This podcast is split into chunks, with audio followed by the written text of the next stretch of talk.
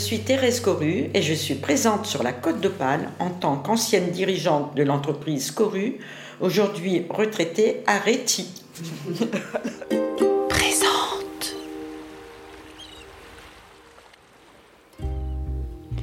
Bonjour à toutes, bonjour à tous. Aujourd'hui, pour Présente, le média qui donne la parole aux femmes de la Côte d'Opale, je vous propose l'entretien que j'ai eu la chance d'avoir avec Madame Coru, l'ancienne dirigeante de l'entreprise de salaison Coru à Capécure, à Boulogne-sur-Mer. Quand j'ai eu l'idée de ce podcast et cette volonté de faire entendre la voix des femmes présentes sur mon territoire, Thérèse Coru est l'une des premières personnes à qui j'ai pensé. En fait, c'est une femme que j'ai rencontrée pour la première fois à l'été 98. Et c'est marrant parce que cet été-là, j'avais justement un job d'été chez Pêche Froid à Capécure comme intérimaire.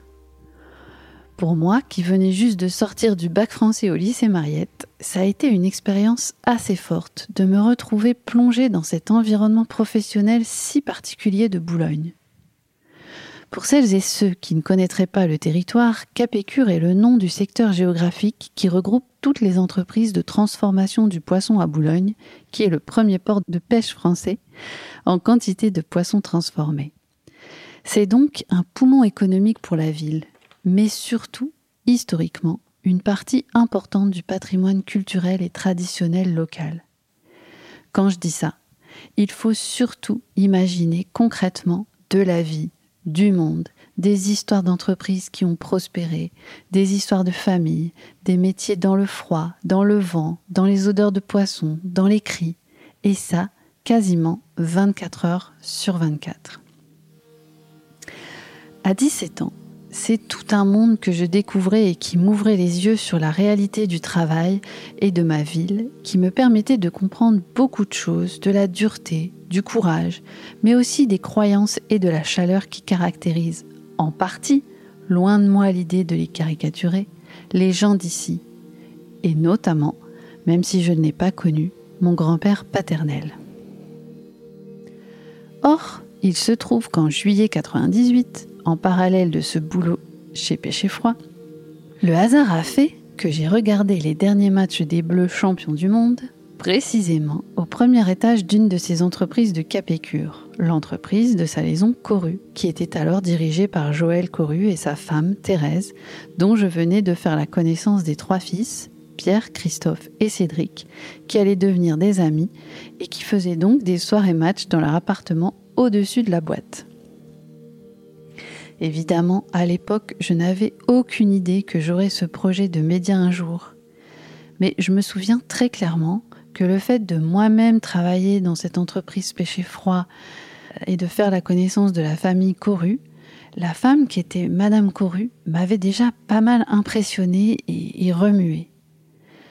Depuis plus de 20 ans maintenant après cette rencontre, et quelques événements qui me l'ont fait recroiser plusieurs fois, sa capacité à gérer l'entreprise, la manière dont ses trois fils en parlaient, sa volonté, son pouvoir d'agir et de décider, sa vitalité, son humanité ont représenté un exemple et un modèle assez différent des femmes de ma famille. Alors, au moment où m'est venue cette idée de donner à entendre les femmes présentes de la Côte d'Opale, j'ai vite pensé à Thérèse. Parce que vous savez quoi? 40 ans de vie consacrée à développer son entreprise, à se lever à 5 heures, à travailler toute la journée auprès de ses salariés et à fermer la boutique en fin d'après-midi. Eh bien, localement, à part les salariés de chez Coru bien sûr et les tout proches, très peu de gens connaissent Madame Coru et savent qu'elle a été un maillon essentiel du développement de cette boîte. Son mari Joël qui est un homme admirable aussi et que je respecte infiniment, est la figure de la boîte. Sa photo est même l'effigie des supports de communication. Mais Madame n'est nulle part. Pourtant, avant de la solliciter, quand j'ai appelé son fils Pierre pour lui parler de mon projet, une des premières choses qu'il m'a dites, c'est précisément s'il n'y avait pas eu ma mère, il n'y aurait pas eu d'entreprise courue et je pense ne pas me tromper en disant qu'il était assez ému que je fasse cette petite démarche de mise en lumière. Pour toutes ces raisons, je suis donc fière de cet enregistrement au cours duquel Madame Coru a évoqué sa vie de gérante d'entreprise, la situation de femme de Capécure d'hier et d'aujourd'hui, mais aussi son engagement humanitaire. Parce que oui, elle a aussi trouvé le temps et l'énergie de se consacrer aux plus vulnérables entre tous, les personnes migrantes. Je vous propose donc d'écouter les paroles de Thérèse, portées par des valeurs d'exemplarité, d'exigence, de vitalité, d'humanité et de reconnaissance des autres, qui j'espère vous donneront de la force et de l'envie dans vos projets. Bonne écoute. Présente. Je suis donc allée rencontrer Madame Coru chez elle, à Réti, où elle est installée depuis la retraite. Moi, je pense que dans la cuisine, comme vous voulez. Bon. Là où vous êtes le mieux. Bah, Comme euh, je vais comme ça. je vais laisser ça.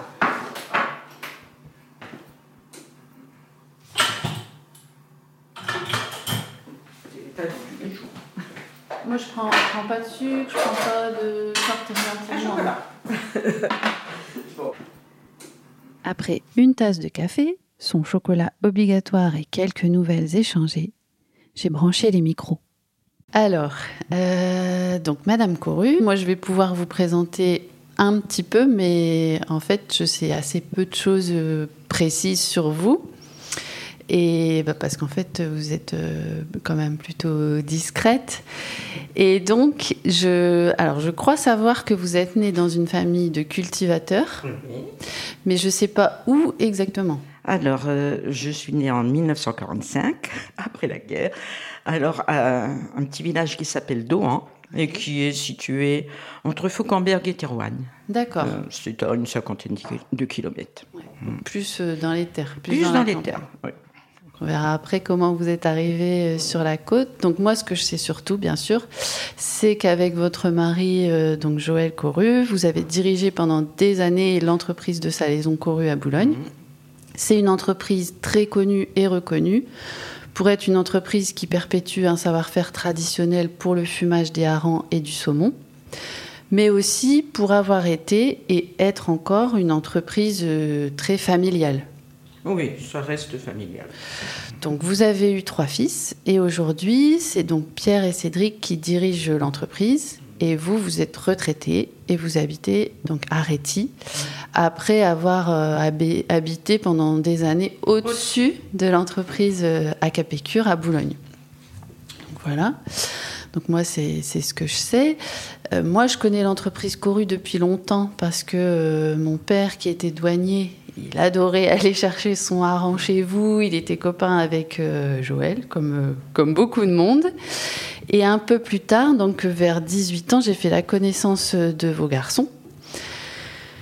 Donc alors, en connaissant un petit peu plus euh, la famille, je me suis rendu compte qu'il y avait une personne dans plus ou moins dans, dans l'ombre dans, dans cette entreprise qui était vraiment très connue de tout le monde à Boulogne. Et cette personne, bah, c'était vous, Madame Coru et que euh, si vous étiez peu connu euh, à l'extérieur de l'entreprise, en fait, euh, moi j'ai tout de suite eu l'impression que à l'intérieur de l'entreprise, vous étiez totalement incontournable, présente du matin au soir, aussi bien pour la production que pour la gestion de voilà du personnel, des salariés, le commerce. Et pourtant, euh, c'est plus euh, donc euh, Monsieur Coru, Joël, qui est représenté en photo sur les produits avec euh, sa casquette de matelot. C'est normal, il a le profil. Voilà. Quand il y a des reportages vidéo, parce qu'il y en a quand même eu beaucoup, l'entreprise c'est vraiment une entreprise qui est très reconnue. Ben, on a toujours vu soit Monsieur, soit après Pierre et Cédric, et, et vous, on vous voit vraiment très rarement. Donc voilà, en fait, euh, par rapport à, à, à moi, au projet du podcast euh, présente, euh, j'aimerais bien bah, comprendre comment vous avez fait pour être si présente, enfin, pendant toutes ces années dans l'entreprise, tout ce que vous avez pu faire, comment vous avez, comment vous avez géré votre rôle de maman et de chef d'entreprise, comment vous avez voilà, vécu ce, ce rôle-là.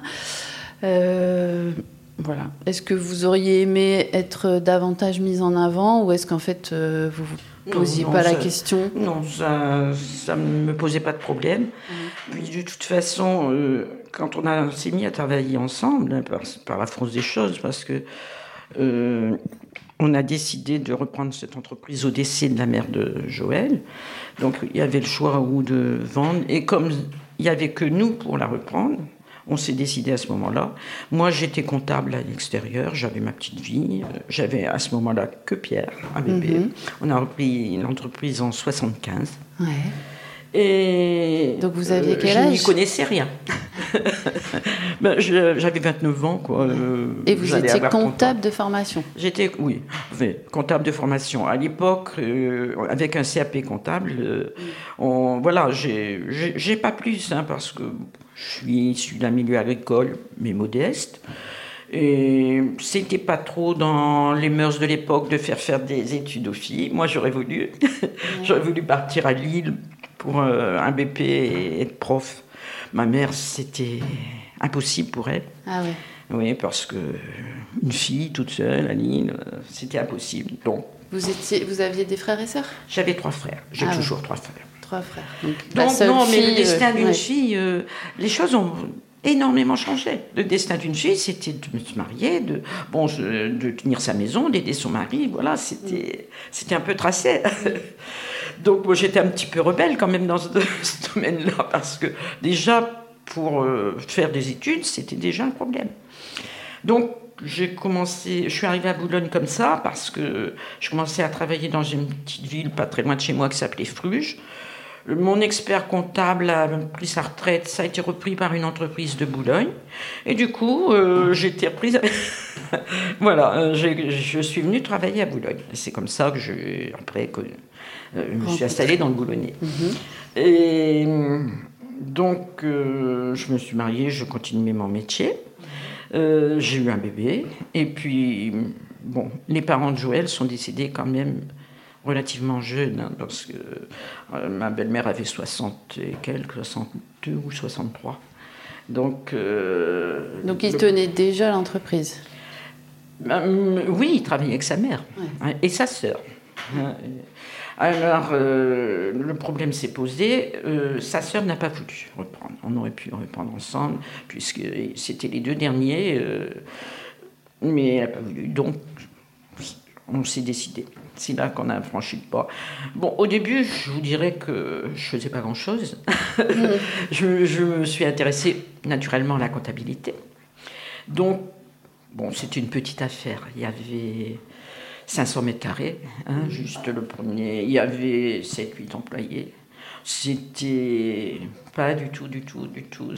C'était moyenâgeux, hein, mais toutes les entreprises euh, de Capécure, à, cette époque-là, elles euh, elles travaillaient encore comme euh, deux, trois siècles avant. je veux dire, rien n'avait évolué.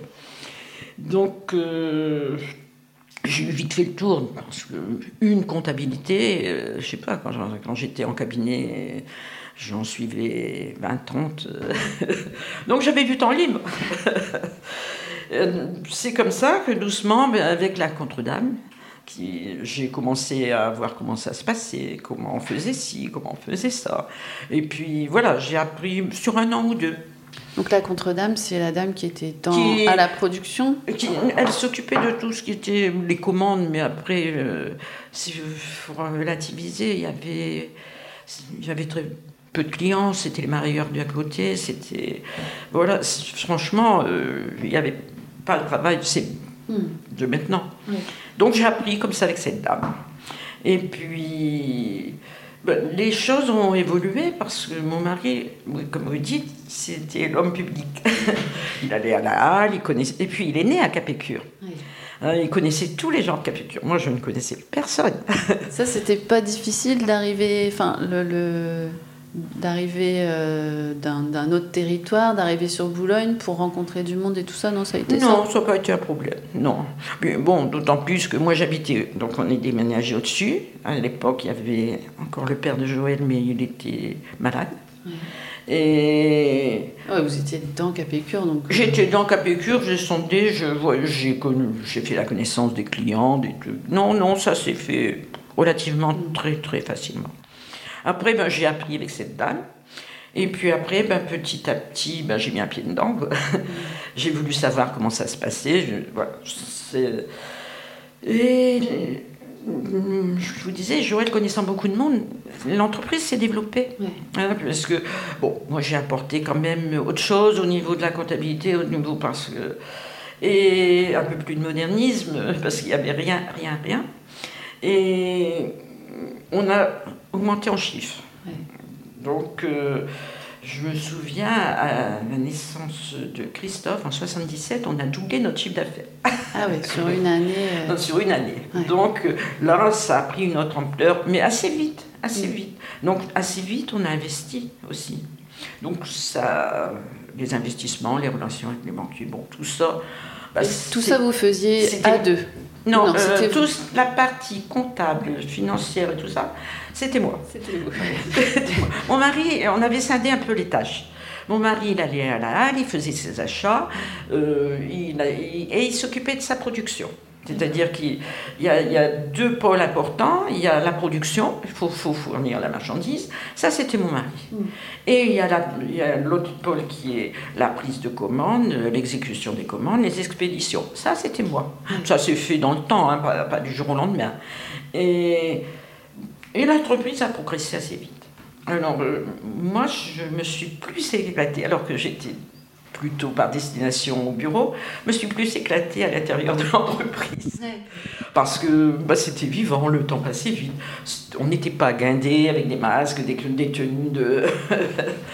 Oui, Donc- il y avait moins de normes. Y a- oh oui, oui, oui, oui. Donc, euh, c'était très vivant. Ouais. Et, et par contre, il fallait. Il y avait un rythme soutenu, mais c'était dans ma nature aussi, ça. C'était une bonne ambiance. Je me suis aperçue que euh, j'entraînais facilement une équipe. J'ai- J'aimais organiser.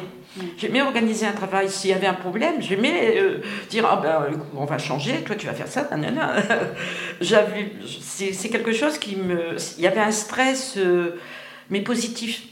Et ça, ça m'a, ça m'a bien boosté tout au long de ma vie. Ouais. Donc on a progressé comme ça. Alors j'ai trouvé. ben, après, forcément, Joël a toujours con- continué l'extérieur. Mhm. Donc euh, ben, les relations qu'a fait avec les clients. Aussi, oui, je n'ai- euh, les, les relations clients, emmener le client aussi, ça c'était mon mari. Ouais. Ben, J'avais les enfants. Ouais. Euh, et le problème des enfants, bon, j'avais quand même la chance de l'avoir résolu de façon la meilleure qui soit. J'avais quelqu'un chez moi en haut qui venait. euh, quand j'ai eu Christophe, euh, j'ai pris quelqu'un à la maison. C'était une, une nourrice, une... c'était bah, une employée de maison, euh, elle travaillait à la Parce que je ne pouvais pas. Bon, je- on commençait tôt. Mm. Enfin, quand je vois les 35 heures, j'ai commencé toute ma vie. euh, je, je faisais l'ouverture, donc euh, j'étais là à 7h moins le quart, moins 20. Enfin, je pouvais ouvrir la porte, remonter vite fait, mais. Donc, euh, pour 7h, on ouvrait. Mm. Et on ne fermait pas avant 6h du soir. Et le- en- quand il y avait du travail, entre midi et 2h, le repas était expédié. hein. Ouais, donc avec trois, trois enfants, c'était... Non, donc euh, à partir de Christophe, j'ai eu quelqu'un euh, qui faisait la maison, qui préparait le repas, enfin euh, le repassage. Donc je n'avais pas ce souci-là, je me l'étais complètement enlevé et c'est quand même déjà un gros point. Mm. Hein. Après, s'il y avait un problème, la commodité d'habiter au-dessus, euh, après les enfants là, aussi. Oui, ouais, ouais, Euh, combien- l'entreprise. J'ai so- Je me souviens avoir servi des poissonniers.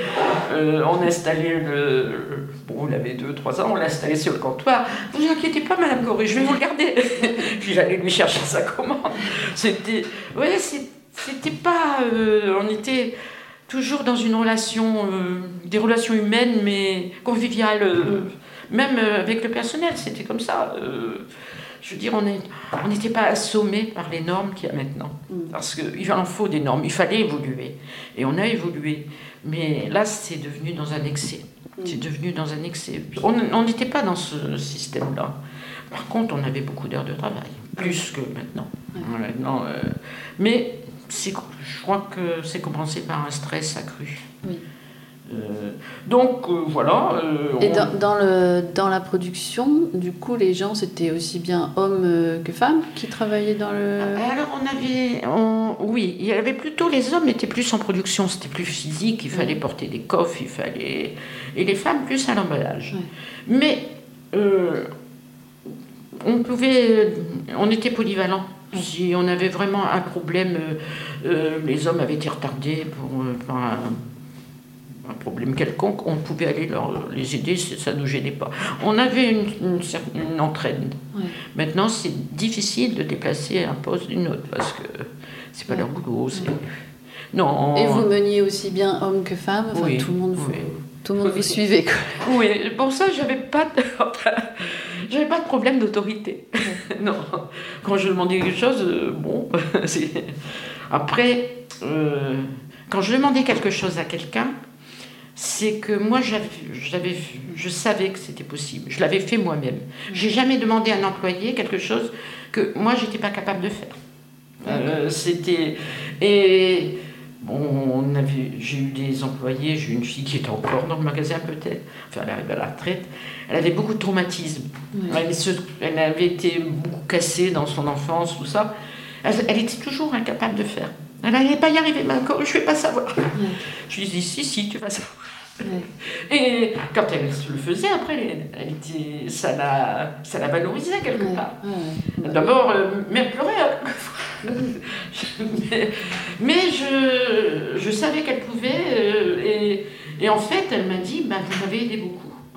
Elle n'avait pas été éduquée dans beaucoup de choses. Mais c'était différent, je me souviens. On faisait, on faisait de l'emballage. Bon, on va- on s'échangeait aussi bien des recettes de cuisine où on disait euh, comment on fait ça. Voilà, c'était pas du tout, du tout, du tout. Mais c'était, c'était quelque part, c'était mieux. C'était mieux. ouais. Oui. oui, parce que maintenant les gens, même entre eux, il n'y a plus, il y a plus, euh, Il y a moins d'entraide. il y a moins d'entraide. Ah Quelquefois, Cédric me dit, tu sais qu'elles sont méchantes. entre eux, entre eux, hein. Ouais, ouais. elles se font des vacheries. Ouais. Bon, moi je pense que je temporisais un peu ça aussi. Parce que si je voyais qu'il y en avait une mise à l'écart, euh, je leur disais, mais on vous ferait ça. euh, je temporisais des fois un peu. Mais voilà, euh, ça, ça se passait bien l'ensemble. Puis vous les aidiez peut-être aussi en dehors de, de l'entreprise, dans Euh, leur oui, vie. ça c'était euh, monnaie courante. ouais, c'était oui, monnaie ça, courante je- parce que. euh, bon, c'est pour ça qu'on pourrait nous taxer, je vous dis, de paternalisme, mais, mais non, c'était simplement qu'on. Vous le faisiez naturellement. Voilà, et puis. Après, j'avais de la critique, hein, j'étais pas. Mais enfin, j'essayais d'être juste. Ça, je, je- j'aime pas l'injustice. Et dans, dans l'entreprise, j'essaie. J'ai peut-être pas toujours réussi, hein. c'est pas, c'est pas évident. Mais enfin, quand je revois mes anciennes ouvrières, ou là, là, tout ça, on a vu un, un chauffeur, mon Dieu, qu'on était content de se voir. Oui, c'est ça, c'est ce que j'allais dire. moi. Je, oui, j'ai toujours entendu dire, euh, voilà, Ah oui. Madame Corus, et voilà, Oui. les gens, ils, les gens, ils vous apprécient beaucoup. Ben, je sais pas, je vous dis, j'ai été critiqué hein, aussi, hein, mais, mais voilà, qui n'est pas critiqué. Aussi parce que vous avez réussi, vous, vous Voilà. avez très Après, bien réussi l'entreprise, donc c'est ça aussi. Euh, voilà, mais non, non, moi je me suis bien éclatée dans mon métier. Oui. Et sans, sans jamais avoir, euh, du coup, ce que, je- ce que je disais, le, le besoin que ça se, ça se sache plus à l'extérieur, le rôle que vous aviez. Non, non, parce que bah, c'était, c'était mon univers un peu comme ça. Après, on a, on a eu des moments un peu difficiles, hein, parce que quand il a fallu restructurer, c'était, c'était un choix aussi, c'était un deuxième choix, ça. Dans les années 90, là, bon, on a, dans les règles d'hygiène, tout ça, entre le 75, et on avait quand même évolué. Mais, euh, mais on était loin d'être aux normes. Ouais. Voilà. Après, il y a une veto sur. euh, J'avais un copain veto qui, qui m'expliquait bien tout ça. Et Donc vous avez tout appris en, au fur et à mesure Oui, quoi, beaucoup, du développement de j'ai eu l'entreprise. un, un ami vétérinaire à Boulogne qui, qui, qui m'a bien briefé euh, là-dessus. Je, je- Puis il y, a eu, bon, il y avait des, conférences à la chambre de commerce. Bon, tout ça, j'allais, par Ouais, contre. ouais. Tout ça, bon, j'avais, j'étais aussi en relation avec l'université. Ça, ça me plaisait aussi. C'était mes rêves de, de prof. Ouais. Je- je- on a eu beaucoup, beaucoup de stagiaires de l'université. Et je connaissais les gens de l'université. Bon, euh, voilà, euh, l'évolution, c'est j'ai appris sur le tas, oui, mais bon, il y a quand même pas mal de gens qui m'ont aidé. Mm. Hein, et il y a Madame Mango qui a fait beaucoup bouger les choses à Boulogne. Euh, Madame Mango. C'était la vétérinaire, c'était le vétérinaire en chef. Moi, ah, celui avant, euh, il était pratique. hein. Il venait chez moi, tout était parfait. oui, oui, ça va. Moi, euh, donc, euh, elle, elle a remis les choses à plat. Et après, on s'est trouvé face à, il fallait faire une restru- restructuration complète, les circuits, tout ça, ont fermé. C'est à Mais ça, ça où- devait être dans toutes les Ça- entreprises. à l'époque, vous. Il y a combien d'entreprises ont fermé de salaison à Boulogne Parce que parce que ben, c'était très très coûteux. C'était très coûteux. C'est là où on s'est associé avec Monsieur de Seille pour avoir le chiffre d'affaires adéquat pour euh, pouvoir. euh, Mais là, ça a été des années pas faciles du tout. Ouais. Alors là, j'ai eu beaucoup beaucoup de stress Ouais. beaucoup de stress parce que euh, il fallait travailler avec des travaux, il fallait travailler. Il y avait beaucoup de choses à gérer. Ouais. On a voulu s'associer, c'est pas évident non plus. Non. Mais bon, mais voilà. Donc là, à cette époque-là, les garçons, ils étaient déjà plus Alors c'était, dans les années 95. euh, 80. Nous on a été dans les derniers Ouais. parce qu'il fallait qu'on on devait acquérir un terrain pour pouvoir. euh, En fait, on a pris le choix vraiment encore d'agrandir. On a doublé notre surface. Alors, c'est, ça a été un gros projet pour nous. Et bon, il nous a fallu des délais. On était en délai dans les normes, mais bon, j'avais été voir le sous-préfet et coup de chance, euh, on a eu un bon feeling tous les deux. Et parce que bah, les vétos nous mettaient une pression folle. Bah, coup de chance, c'est pas coup de chance, c'est parce que vous avez pris logique, le. Voilà, logique. puis vous avez pris l'initiative de. Les événements ne dépendaient pas de nous, ils dépendaient de- d'autorisation, de ci, de ça. Et Puis vous aviez les salariés, enfin, je veux dire, Oui. l'enjeu c'était aussi de garder le travail euh, pour Voilà. tous les gens qui. Donc euh, ça, ça a été des années galères. Ah oui, j'avais un stress. euh, c'est peut-être mes années les plus stressantes. Ouais. Beaucoup de travail, beaucoup de soucis. Bah, le travail, gérer des travaux, on n'est pas tellement formé pour ça. travailler avec des, des marteaux-piqueurs, des- c'est, c'est- en tout en maintenant euh, les règles, c'était très difficile. Là, c'était la tête dans le. Ah oui, c'était la tête dans le guidon. hein. Ouais. Je- Bon, après ça s'oublie. et on a pris un peu une autre dimension. Et bon, et on a passé le cap surtout. Ouais. Mm. C'est Parce que c'était quand même un cap à passer, c'était pas évident. Et après, ça a assis l'entreprise euh, au niveau, tout compte fait, elle est retombée 4-5 années après, on était bonne. Ouais. Après le marché, c'était. Mm.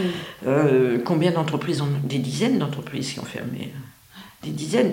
Dans notre rue, euh, on est restés les seuls. Hein, bon, on était, on était trois. mais je dirais, mais derrière, il y avait aussi le jeune, c'est nous qui avons repris son espace. Il y a beaucoup, beaucoup d'entreprises qui ont fermé dans ces années-là. De toute façon, on reste cinq entreprises euh, boulonnaises. Alors qu'on était 37, je crois, dans les années 80. Donc, il faut voir. Avec euh, les casques, quoi. oui, Ouais. ouais, ouais. Donc, euh, c'est quand même un gros. Là, c'est aussi parce Dans que. des belles étiez- entreprises, hein. Ah oui, de très très belles entreprises.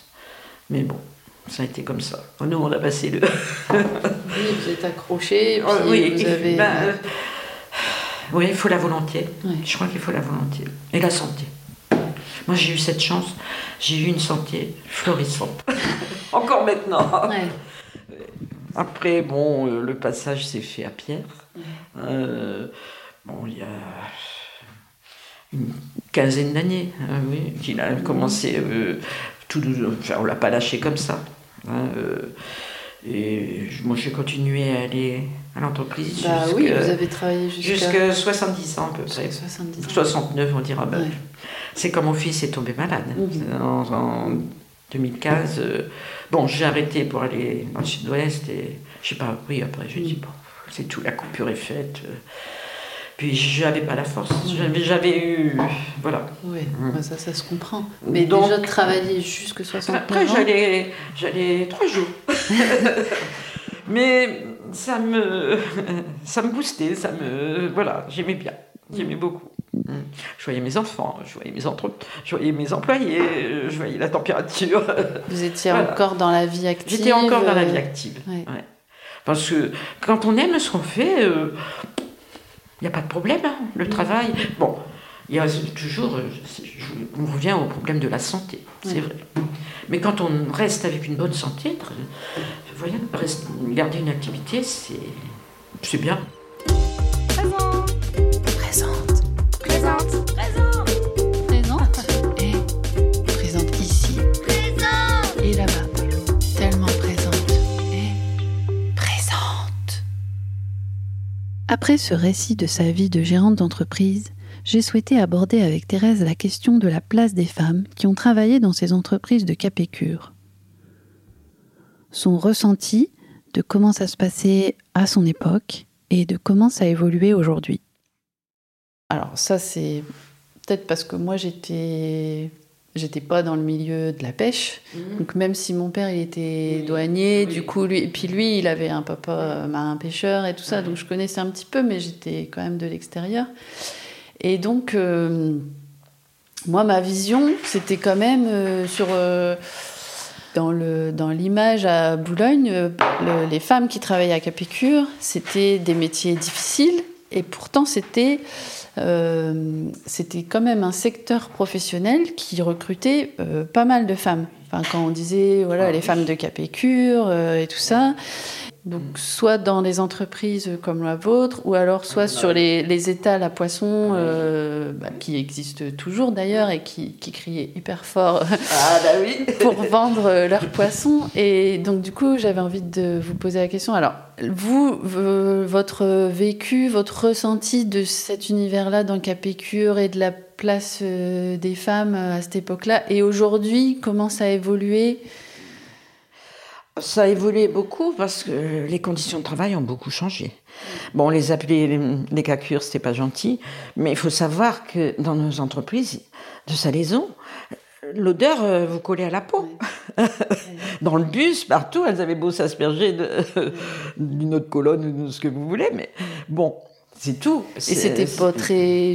Même Bah, si- De toute façon, c'est jamais gentil, mais je veux dire, c'était pas très juste parce que c'était des femmes qui travaillaient. C'était des femmes très courageuses. Ouais. Très, très courageuses. Hein, euh, quand j'ai commencé en 75, la norme, c'était 48 heures. Donc, on- même les employés faisaient régulièrement 50, 55 heures. hein. Et moi, je ne vous dis pas, parce que j'étais la première. à le Ouais. dire. Donc, Mais C'est vrai que pour celles qui étaient. Ouais, pour les enfants, pour. euh, c'est pour ça qu'il me fallait absolument quelqu'un. Ouais. Euh, Mais je veux dire, pour les employés, ça devait être difficile à gérer. euh, Ah, bah oui, oui. Elles, euh, elles a- si elles n'avaient pas leur mère, oui, ça devait être compliqué aussi pour elles. Ouais. Oui. Oui, il fallait forcément qu'il y ait une solidarité. Ah oui. Voilà, Ah soit la maman, soit Oui, une nounou, soit. Ah oui. Mais parce que, mon Dieu, quand on a commencé, l'activité qu'il pouvait y avoir à Capécure, c'était c'est une ville. Je me souviens, les employés de pêche et froid, c'était des femmes, comme vous dites. En a- c'était 50, 100 filles qui sortaient dans la rue. Elles passaient dans la rue, mais elles, se, elles étaient gaies. Il y avait beaucoup de gaieté dans... Je me rappelle, moi j'étais un petit peu... Bon, j'étais pas du milieu. Elles me choquaient un petit peu parce que elles faisaient leurs réflexions. J'étais avec Joël, elles, elles faisaient des réflexions sur Joël, elles sifflaient après, elles, elles étaient dévergondées. Et moi j'étais un peu... Bah, j'étais pas habituée. mhm. Euh, euh, je- moi, j'étais plutôt dans le bon chic, bon genre. C'était après. On s'habitue, on, les connaît, on- mais Capécure, c'était extrêmement vivant. C'était, c'était plaisant, c'était. Vous diriez que c'était. Maintenant, c'est triste, Capécure. Quand j'y vais, c'est triste. Bon, il y a plus côté odeur parce que l'entreprise est tellement sectorisée que bah, le fumage est complètement à part, les fumées viennent plus. euh, euh, c'est, il y a plus de confort. On, est, on travaillait avec beaucoup plus de froid, beaucoup plus de, mais il y a moins de vie. Il y a moins de vie. Et à votre avis, c'était. Parce que c'était là, tel que vous le racontez, du coup, on, c'est plutôt positif, c'est plutôt de la gaieté, tout ça, mais c'était quand même des métiers difficiles. Ah, c'était des métiers durs. Mais euh, il y avait l'ambiance. Oui, c'est ça. Et ça changeait tout. Mais c'est l'ambiance qui nous, qui nous tenait, je pense. Mm. Bah, après, le recrutement se faisait des fois par euh, les gens qui étaient là. J'ai ma fille, elle a, 16 ans, parce qu'à 16 ans, on venait au boulot. Euh, donc, j'ai appris à travailler à énormément de, de jeunes filles. les gamines. bah oui, bah oui. Mais bon, c'est pareil. Euh, si on travaillait bien, il y avait le petit magasin à bar. tu vois où c'était là rue euh, bah, Oh, Madame Coru, on a bien vendu, on a bien travaillé. Ça voulait dire, bah, euh, on n'avait pas le droit de petite bouchée, un petit chocolat. Alors je les envoyais chercher. voilà, c'est des choses inimaginables maintenant. Inimaginable. Ouais, c'est fou, hein, que c'est. Et c'était la petite dernière qui, qui allait demander euh, au bureau euh, 10, francs, ou, euh, oui, c'était encore des francs à l'époque, et puis qui allait nous acheter euh, une petite. Elle vendait des petites boîtes de bouchées. Bon, ça, ça nous remettait en route. Il y, ah bah avait tout ça qui, qui, qui, nous entraînait dans le boulot. Qui... C'était différent. je ne sais pas si ça me plairait encore maintenant. Mais en fait, c'était une autre époque. C'était une autre époque. Je pense que vous le feriez euh, quand même toujours à votre manière, avec votre Oui, oui. J'aurais certainement toujours. Euh, oui. oui. Mais euh, c'est vrai que ça me plaisait d'organiser. L'organisation d'un boulot. Mais voilà, moi je me suis bien trouvée, même si ça, peut, ça pouvait paraître de l'extérieur plus dur, plus pénible. Mais non, ça m'a plu. Ah bah, tant mieux. Puis ça s'entend, ça s'entend quand, vous, quand vous en parlez. Je ne savais pas si elle serait d'accord pour en parler. Car comme les gens qui agissent par pure générosité, je l'ai très peu entendu évoquer ce sujet. Mais je sais que, en plus de sa vie de chef d'entreprise et de maman de trois garçons, Madame Coru a aussi beaucoup agi pour aider les migrants que, comme vous le savez, la vie amène sur notre territoire depuis de nombreuses années. Et hum, bah, je me demandais si... Euh, alors ça, c'est un ressenti un petit peu personnel aussi, mais... Euh, il m'a, enfin, les, fois où on s'est vu, on s'est croisés et tout ça, j'ai toujours eu le ressenti de quelqu'un de très humain. Enfin, quand, quand je vous voyais aussi, alors je vais peut-être dire une bêtise, mais euh, donc il y avait l'entreprise, mais je vous ai senti toujours aussi engagé, euh, voilà, pour les, les, gens autour de vous. Je sais qu'à une époque, euh, avec alors aujourd'hui, c'est devenu un problème ah, différent par rapport aux migrants et tout ça. On les avait arrivés à Boulogne. Je me souviens, on les avait. Et je sais que j'avais eu cette parce que Pierre, c'est aussi ah quelque chose qui le touche beaucoup. C'était aussi folklorique. si je raconte ça. Oui, on les a découverts. Bon, moi, je suis catho. Bon, je suis catho. On sort euh, de la messe et on voit sous le pont, en venant, des, tentes. Enfin, franchement, c'était la guerre. Euh, c'était la guerre de Bosnie. Mais à Boulogne, vous voyez, euh, moi, vous voyez où est Saint-Jean-Baptiste, l'église qui est fermée maintenant. Donc c'était tout près de chez moi. Donc ils étaient, le, ils étaient là. Ben, il y a les immeubles qui sont pas très grands là tout le long de la, la nouvelle route. Ils étaient, ils étaient là sous le pont. Et donc c'est vrai que ça nous a interpellés. À l'époque, moi j'étais copine avec euh, Michel Mass. Michel Mass, c'était le c'était le prêtre qui s'occupait des marins. Et il avait, franchement, il avait une vocation là-dedans.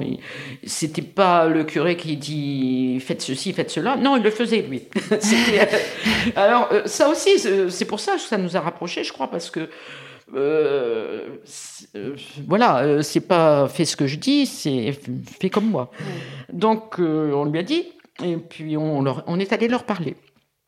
Et c'était des gens qui, des jeunes, parce qu'à l'époque ils étaient enrôlés de force euh, dans l'armée et ils voulaient pas.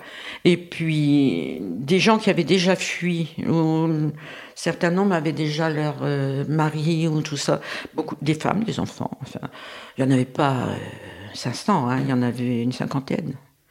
Alors, euh, la, a- la mairie s'en est occupée. Ouais. Ça vous a touché Enfin, vous les oui, avez oui, ça ça- me- oui. On- donc, euh, on a communiqué avec eux. euh, bah, j'ai même mobilisé mes jeunes à l'époque. j'ai dit si vous avez des pulls, c'est des jeunes gamins de votre âge.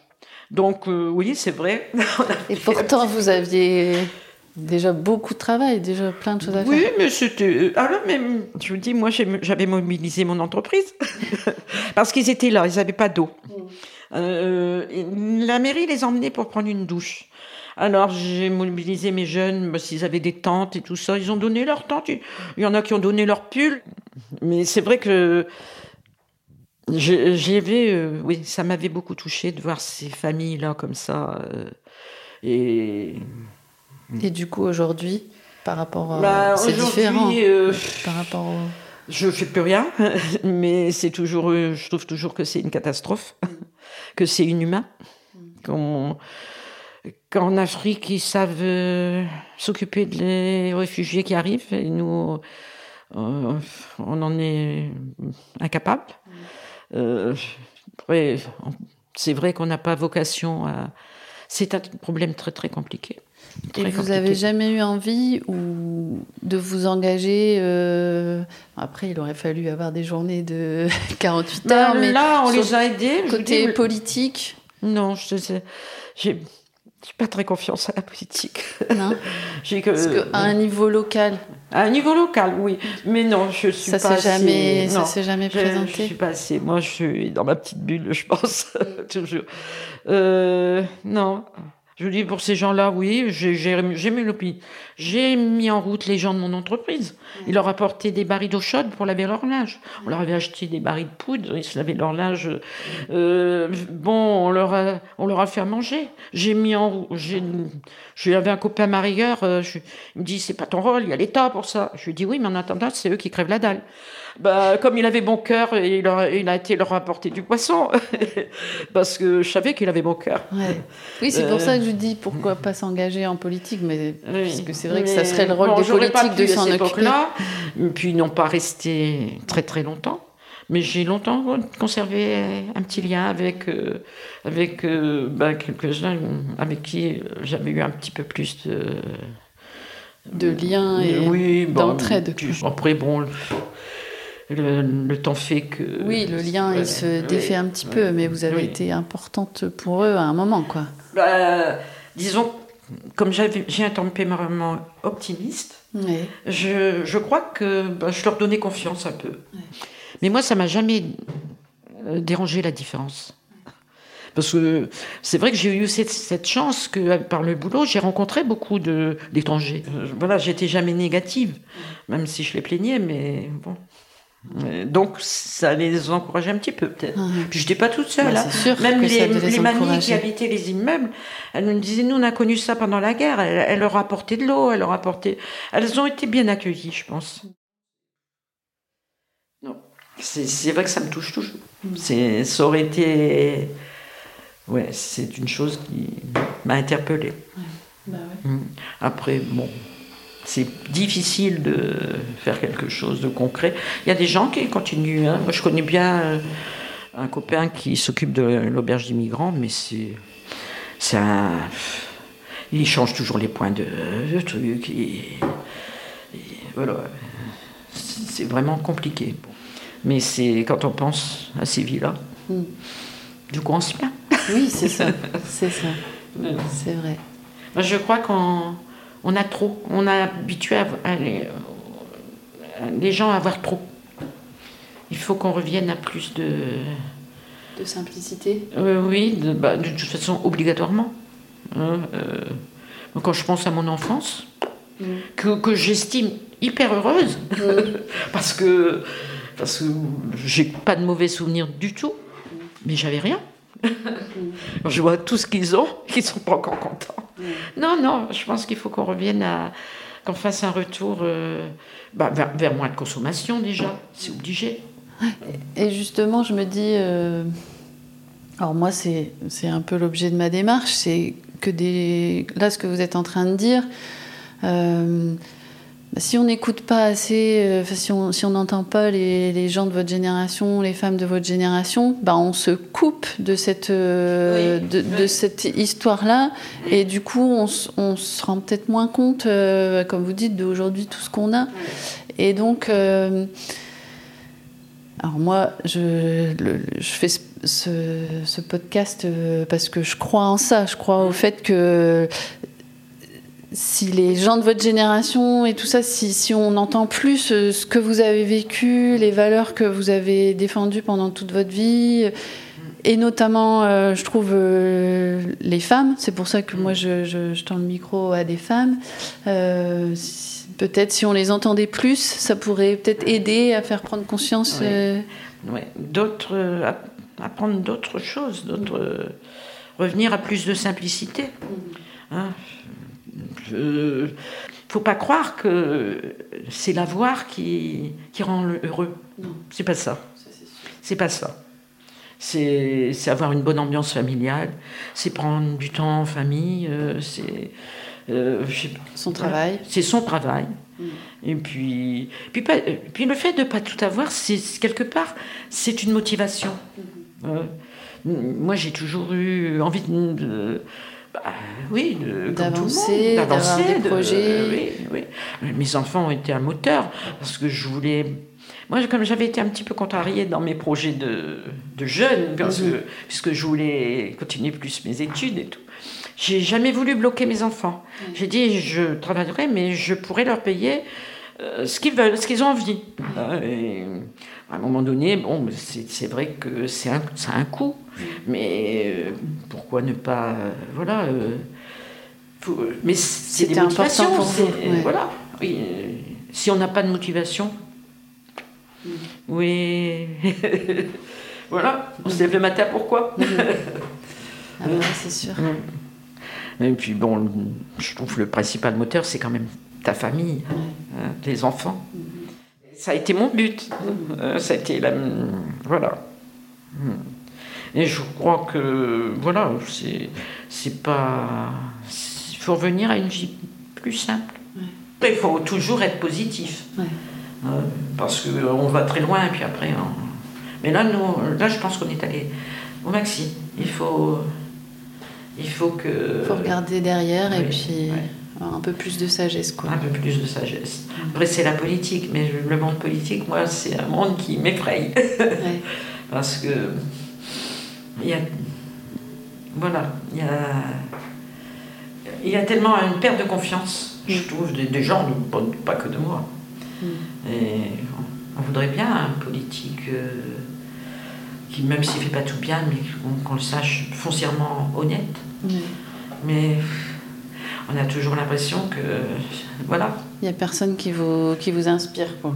Après, il y a, maintenant, il y a des nouveaux, nouvelles façons de faire de la politique où des fois c'est plus euh, dans les mouvements associatifs ou dans les mouvements citoyens Voilà. que les gens ils se Oui. réintéressent un peu à la Voilà, chose ça, publique. ça, je serais plus, euh, je serais plus attirée vers ça, Mm. beaucoup plus. Où il y a, y a moins la question peut-être du pouvoir et plus du collectif. Oui. Ça, Ça, a- c'est- ça, c'est certainement, peut-être qu'on ira aussi vers des formes plus, euh, bah aussi plus honnêtes, plus vertueuses. Ouais, ouais, il y a, ça, y a- il y a ça quand même qui, qui arrive de plus en plus, quoi. Des, des collectifs de citoyens plus que des partis politiques ou des choses comme ça. Oui. Après, on voit de bonnes, belles choses se faire. hein. Mhm. Il n'y a pas que du négatif. On nous parle beaucoup du négatif, mais ça aussi, la presse, euh, je trouve que euh, c'est du rabâchage. Ouais. Ouais. Euh, Bah, la c'est presse, pour, je ouais. parle de oui, la bah télé. tout, la télé, les J'ai- journaux, la J'ai radio. beaucoup de mal à écouter beaucoup la télé. J'écoute un minimum. Mm. Parce que je veux pas être. euh, je veux pas être. euh, Pollué. euh, pollué ou effrayé ou. Mm. tout ça. Bah, moi, c'est pour ça que je, je veux faire ce, ce podcast, c'est pour dire euh, de faire entendre autre chose, de faire Ouais. entendre des gens qui, qui font des choses. Alors, bon, j'ai choisi des femmes, mais Ouais, des collectifs. Des choses euh, positives, Oui, quoi. des collectifs, oui. De toute façon, euh, moi, s'ils se mettaient en route, euh, bon, on est à, à la campagne, il n'y a pas grand-chose. Mais oui, moi, je, serais encore partante pour des trucs comme ça. Ah oui, ça me motiverait. Bah, je sais pas, par exemple, dans les immeubles, où il y a des villes où ils font des petits jardins, Mhm. des petits trucs Des comme jardins ça. Partagés. mais c'est des, idées euh, vraiment très bonnes, ça. Ça, ça ramène euh, de la vie, ça ramène euh, de la convivialité, ça ramène. euh, euh, Et vous vous tenez encore un peu au courant de ce qui se passe sur Boulogne et tout ça ou Pas trop, non. Pas trop. non. Mais euh, c'est encore quelque chose Qui vous plairait qui me plaît. Ouais. Ouais. Dans, mais, mais sur la campagne aussi, il y a sûrement des choses à faire. Il y a des gens isolés, il y a des, il y a des gens. euh, c'est une misère plus cachée, Mm. je pense. Mm. Mais après, euh, quand on n'est pas du village, c'est C'est pas évident. c'est pas évident. ouais. Non. non. Puis, il n'y a pas beaucoup de gens qui se motivent vraiment. Ouais. Mais oui, ça, c'est encore un truc où je pourrais me retrouver. Après, bon, j'ai plus 20 ans. Non, mais bon, vous avez encore la santé, l'énergie. euh, Oui, oui, oui, oui. Mais, mais c'est vrai que ça, euh, passer une journée, une demi-journée ou une après-midi à, à m'occuper de choses comme ça, oui, ça, me- ça me motiverait encore. Mm. Mais là, j'ai pas l'opportunité. Euh, J'en arrive tout doucement à la, à la fin de, mes questions et euh, une des questions que je pose à la fin et que je pose à toutes les, les femmes que j'interroge, c'est euh, de savoir si il y a une femme à laquelle vous pensez que je pourrais euh, que je connais pas forcément et dont vous vous dites elle est pas assez connue comme par exemple moi je me suis dit bah Madame Coru elle- on on sait pas assez ce qu'elle a fait parce que c'est resté plus euh, et puis que les, les personnes de votre génération il il y avait moins d'outils de communication pour parler de ce qu'on fait et tout ça et donc je me dis si chaque femme que j'interroge elle me dit bah cette personne-là, elle a vraiment eu un parcours euh, exemplaire ou inspirant. Et déjà, ne serait-ce que de la citer, c'est déjà une chose. Et après, pourquoi pas moi aller la rencontrer aussi Ah oui, euh, on parlait des migrants, dans le domaine des migrants. Euh, alors, ça, il faudrait que je demande à un de mes copains. Euh, il conna- je ne la connais pas, mais je trouve que c'est formidable. Elle a 80, Ouais, euh, plus de 80 ans. ouais. Et elle fait toutes les semaines, euh, chez elle, euh, une vingtaine de repas. Parce qu'il y a des familles de placés, dans... il y a quand même euh, un petit hébergement, mais il faut que ce soit des familles. Et toutes les semaines, elle prépare cette vingtaine de repas euh, pour, euh, pour les migrants. On vient lui chercher chez elle. Elle, dans des... elle s'occupait avant euh, d'une cantine.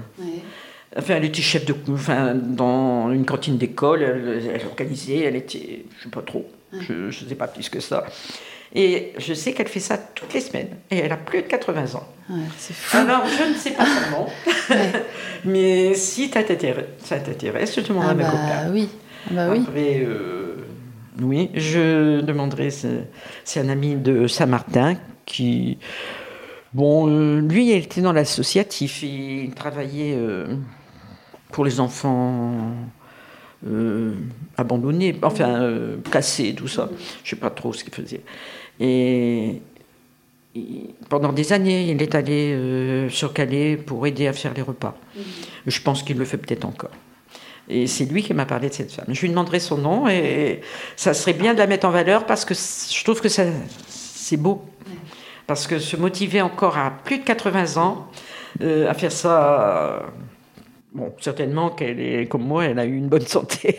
Sinon, c'est pas possible. Mais je veux dire, c'est beau. Ouais. Ah bah oui, c'est beau. Alors, euh, je te demanderai son nom Ouais. à, à mon copain Henri et je te le communiquerai. Je, lui- je lui demanderai si. Mais je pense qu'elle est. Ah bah oui, qu'on euh, puisse donner son nom, qu'on puisse. oui, euh, Voilà. Et puis, si tu peux, toi, la rencontrer. Ouais, bah oui. Parce que je pense que ça doit être une femme qui a. bah, qui a au moins fait quelque chose de bien Des dans sa vie. valeurs. Bah oui, c'est sûr. voilà. Et qui a des valeurs humanitaires. Parce que, voilà, euh, faut rester optimiste. voilà. Allez, c'est bon, d'accord Oui, c'est la fin. C'est gentil, merci. Présente. Présente. Présente.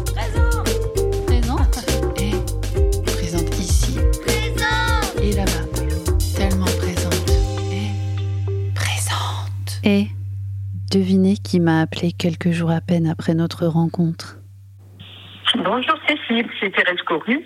Eh bien, écoute, euh, je vais te rappeler pour te donner euh, des pistes pour interviewer des femmes.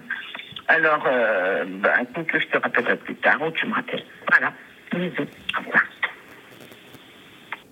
Quand je vous disais que le podcast pouvait être le début d'une belle chaîne de reconnaissance des femmes de la Côte d'Opale.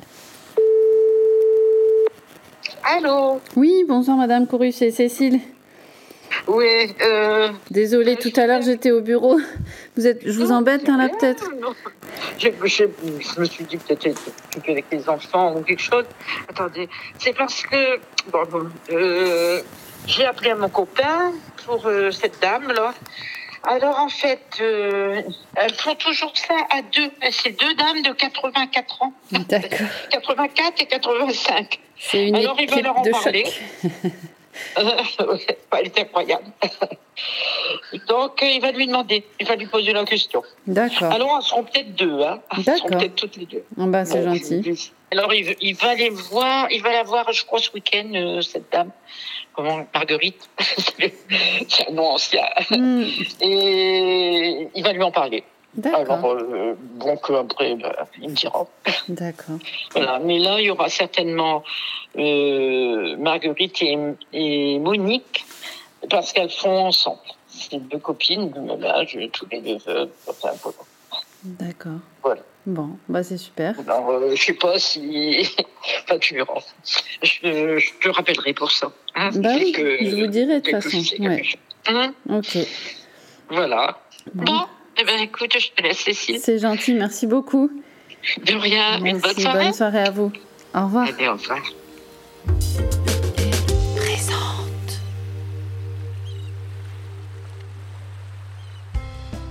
Voilà, c'est la fin de cet épisode de Présente, le média sonore qui donne à entendre les voix des femmes de la Côte d'Opale. Un grand merci pour votre écoute d'aujourd'hui, qui aura été, j'espère, agréable et inspirante. Si ça vous a plu, n'hésitez pas à partager et aussi à me laisser un commentaire avec vos remarques ou vos suggestions pour faire grandir ce projet. À bientôt pour une nouvelle rencontre avec une belle et forte présence sur la côte d'Opale est un podcast de Cécile Dubreuil. Musique, montage et mixage sont réalisés par Renaud Attine de Bird.